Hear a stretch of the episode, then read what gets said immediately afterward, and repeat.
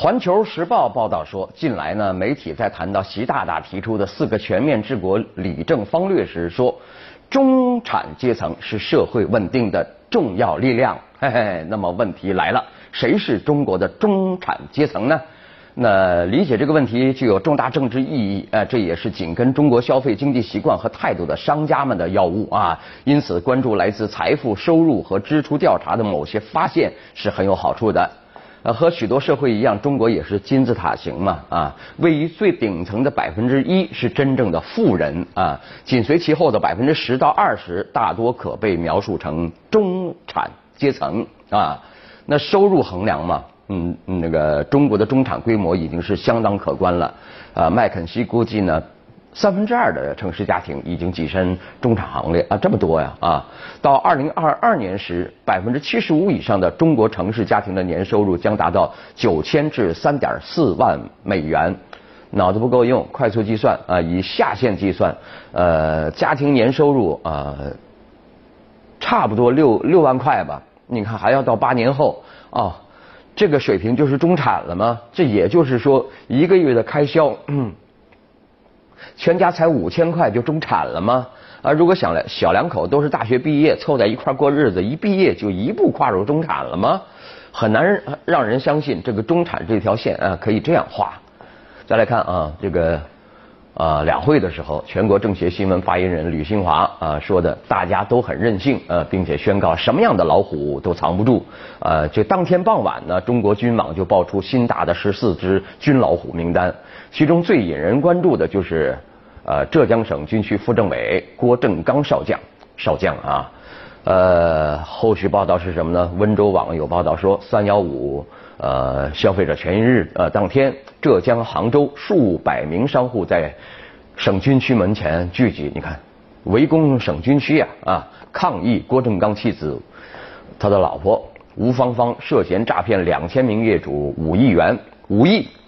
你看这个生意呢，也不是人人都能做的啊。没错了，郭正刚利用这个职权给老婆铺路赚钱，那是不遗余力，呃，是很不对。但是就事论事啊，路铺好了，这个女人也是太贪婪，没眼光，没计划，没才能，就只剩下仗势欺人。结果，郭正刚倒了，大家来维权了。啊，我就在想，要是没倒呢，怎么办呢？啊，来看东莞的一件事儿啊。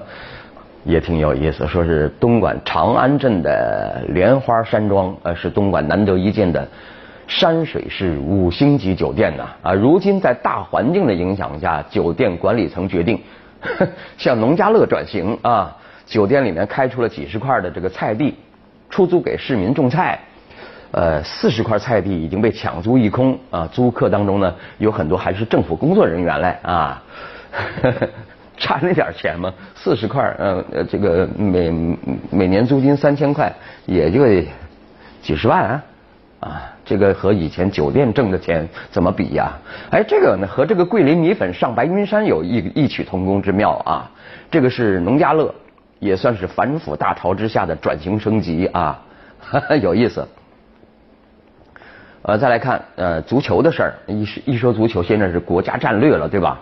啊，第一届广州市中小学足球联赛呃市级决赛明少开赛啊，这个广州市副市长王东啊还为比赛开球了啊，呃，王东副市长还有讲话，这个校园足球发展在政策上会有什么支持？你看中国人呢，一想到这想搞什么事儿吧，就得政策上上要有支持啊。王东呃，这个在。呃，现场会上就说了，发展校园足球啊，不能太功利。足球踢得好啊，也不会加分但是各所学校可以考虑招收足球特长生。啊，呃，一这个是上帝是公平的啊，这你有这方面的特长，就一定会有其他方面的特短，对吧？你你都长，呃，可能这样的苗子少。我们说做什么事呢？就怕起哄架秧的，最后搞成形式主义，对吧？你看，足球成了国家战战略，从娃娃抓起，看起来要动真格的了。但是如果搞得太功利，过犹不及，啊，结果可能成了又成了学生们的新负担，对吧？我们我们这个第二趴呢，是把呃前面提到的话题呢详细说一说啊。新京报报道，杭州女商人吴芳芳。啊，这个租用土地建设两家商贸城，凭借呃郭正刚的关系啊，获得获得四季青市场经营权，获得巨额收入啊。呃，《新京报》有评论，官商勾结模式难敌市场逻辑。哎，这是一个比较新的观点，我们来看看啊。评论说，有人认为呢，呃，正是郭正刚被立案侦查，直接导致吴芳芳商业大厦的崩塌。其实不然啊，说是早在郭和郭正刚结婚前的二零一二年上半年，呃，这个吴芳芳投资的五金城呢，就因为资金链断裂停工，成为烂尾工程。庞大的商城产业也已是岌岌可危。最后呢，呃，这吴芳芳虽然强势入主呃四季青市场，终究没能挽回颓势。呃，屡被商户投诉举报啊，所以说呢，呃，最近这些年呢，啊，随着呃诸多老虎的落马，它背后隐藏的官商勾结图谱也逐渐浮现。在一些落马官员的朋友圈中呢，不乏身份显赫或者是面孔神秘的商人巨贾。这些落马官员或接受商人行贿，或直接插手工程项目，或纵纵容子女从事非法经营，或刻意栽培个别企业充当钱袋子。那最新一个案例呢，就是云南省省委副书记呃求和因涉嫌严重违纪违法被查，他的幕后开发商刘卫高哎也浮出来了啊。像刘卫高这种被呃官员一路提携的红顶商人并不少见。如果总结国内商业操作模式，官商勾结或是不容回避的一种突出现象啊。呃，长期以来有一种声声音，他说，在国内做生意离不开与官员搞好关系，潜台词是离开权力的扶持，生意很难做大啊。这其实啊，他说是一种习惯性偏见偏见，但这是铁一般的事实啊啊。官商勾结啊，也并不意味着就可以横扫市场、任性而为。那当然啊，市场自有它的规律和逻辑。不不尊重市场规律而试图借助权力攫取非法利益，不可避免的会遭到市场的抵抗。啊，这个吴芳芳这个案子就说，呃，就表明，哪怕与权力联袂进入市场，获取不当利益，也敌不过强大的市场逻辑。虽然吴芳芳贵为高官家属，结果也难逃法律和市场的惩罚。有人只看到官商勾结可能带来的好处，却看不到这一模式的致命弱点。什么弱点呢？在一个正常的市场经济体中呢，官商勾结模式并非一种稳定结构，这非但公然违反法纪，也是对市场运转秩序的一种严重危害。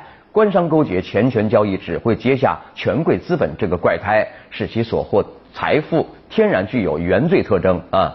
马云说话有时候挺生动的，他说了要爱政府，但不要嫁给他们。这话呢就 想吧啊。企业要长久发展，必须与权力保持距离，洁身自好，既不能沦为权力的奴隶，也不能依仗权力大搞不法交易，否则哪怕得意一时，会得意的啊，卖身还不得意吗？啊，最终怎么样呢？必将接受正义的追讨。啊，这个评论的结论呢，说如果能在更大的老虎那里呃得到印证啊，就是说呢，你不管做什么官，只要你不符合市场规律啊。你就要受惩罚。如果能在这个更大的老虎那里得到印证，恐怕会更有说服力啊！再来看啊，周末了嘛，呃，说一说孩子们的事儿。王石川的一篇评论：尊重孩子不喜欢足球的权利。哎，你看这个大环境这样，你居然写这样的稿子，来看看吧，怎么说？他说。呃，按照计划呢，足球特色学校每周上一堂足球课啊，学生人人会踢球，这个引发了部分家长的担心，说我的孩子不喜欢足球怎么办呢？呃，教育部的领导啊，这个啊，同时又是足中国足协副主席王登峰，他认为呢，学校的课程安排不会按照学生的个人兴趣，按现有办学条件呢，一所学校最多只能开一至两门运动专项课，学生应该服从学校的课程安排。哦，那既然一所学校最多只能开一到两门运动呃呃呃专项课，那么是选足球、篮球、排球还是乒乓球？应该广征民意，充分尊重学生意见。体质不同，说我这个身体的素质不同，天赋不同啊，对球类的选择自然不同。不让学生自由选择，不尊重学生的真实想法，就会沦为简单粗暴的父爱主义。什么叫父爱主义呢？因为我是对的，所以你必须听我的，那是这样的。哈哈李光耀就是这样啊啊哈哈，不符合教学常识就不可能取得真正的效果啊。最关键的是，兴趣是最好的老师嘛啊，马老师都说嘛，马拉多纳说了啊，踢球最重要的是兴趣和快乐，让孩子玩儿啊玩疯啊，让他们在跑竞争，他们觉得很有趣，每天都盼着去踢球啊，那好玩的事儿，这样才有用。如果孩子不喜欢，那他们能踢好球吗？啊，大家都知道，即便是在足球王国巴西。呃，男孩出生以后的第一个礼物，老爸送个足球。那学校也不是只呃只让足足足足球成为必修课，对吧？啊，那么这个世界本来就是多元的，要尊重多元的存在啊。任何球类都有进校园的必要，即便不能进校园，也不应该让足球唯我独尊啊，甚至要求孩子必须踢足球。有业内人士就担忧，如果足球运动这么个搞法呢，足球搞上去了，这样就能搞上去吗？啊？那其他运动也就搞死了啊！也许这是危言耸听，但是值得一听。最重要的是尊重孩子不喜欢足球的权利，让孩子自由发展、自由选择球类，对足球有好处，对其他球也有好处。说明打着打着篮球会过来看我玩足球嘛，对吧？啊，呃，对孩子更有好处，这才是最重要的啊！好，稍后你来我往。好，你来我往啊，这个怎么说呢？经济发展到一定阶段呢，人的这个观念呢会产生一定的变化。比方说，日本人觉得呢，手里拿着一个欧美的名牌和用一款无名品牌的国货，并没有太大的区别。它本身它也是发达国家，对不对？啊，心理上并不觉得有多优越啊。呃，店铺里积压的名牌商品一直在等待淘货人啊。有日本业界人士表示，希望中国游客能把沉积了。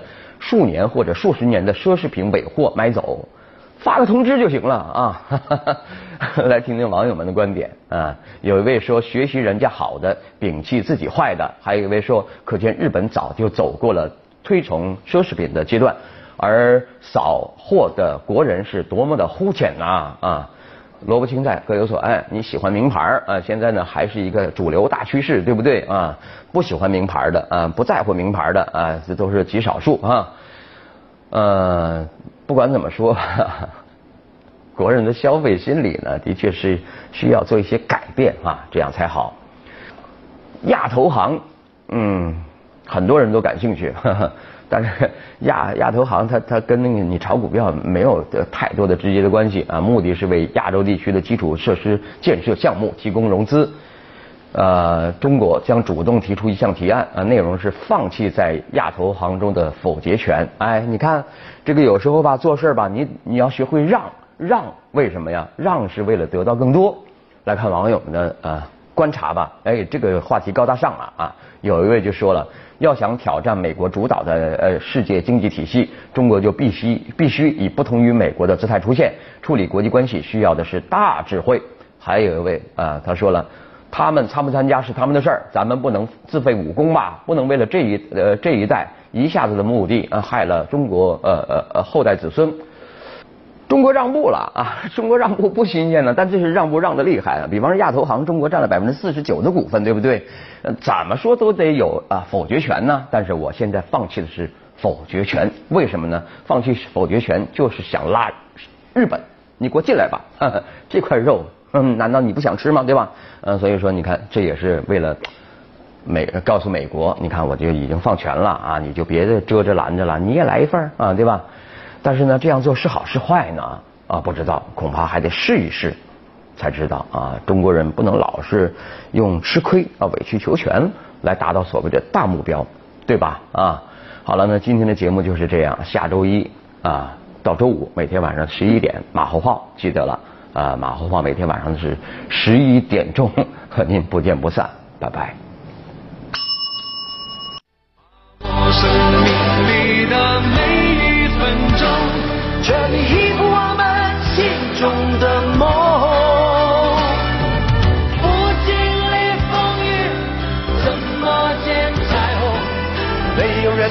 easy, baby.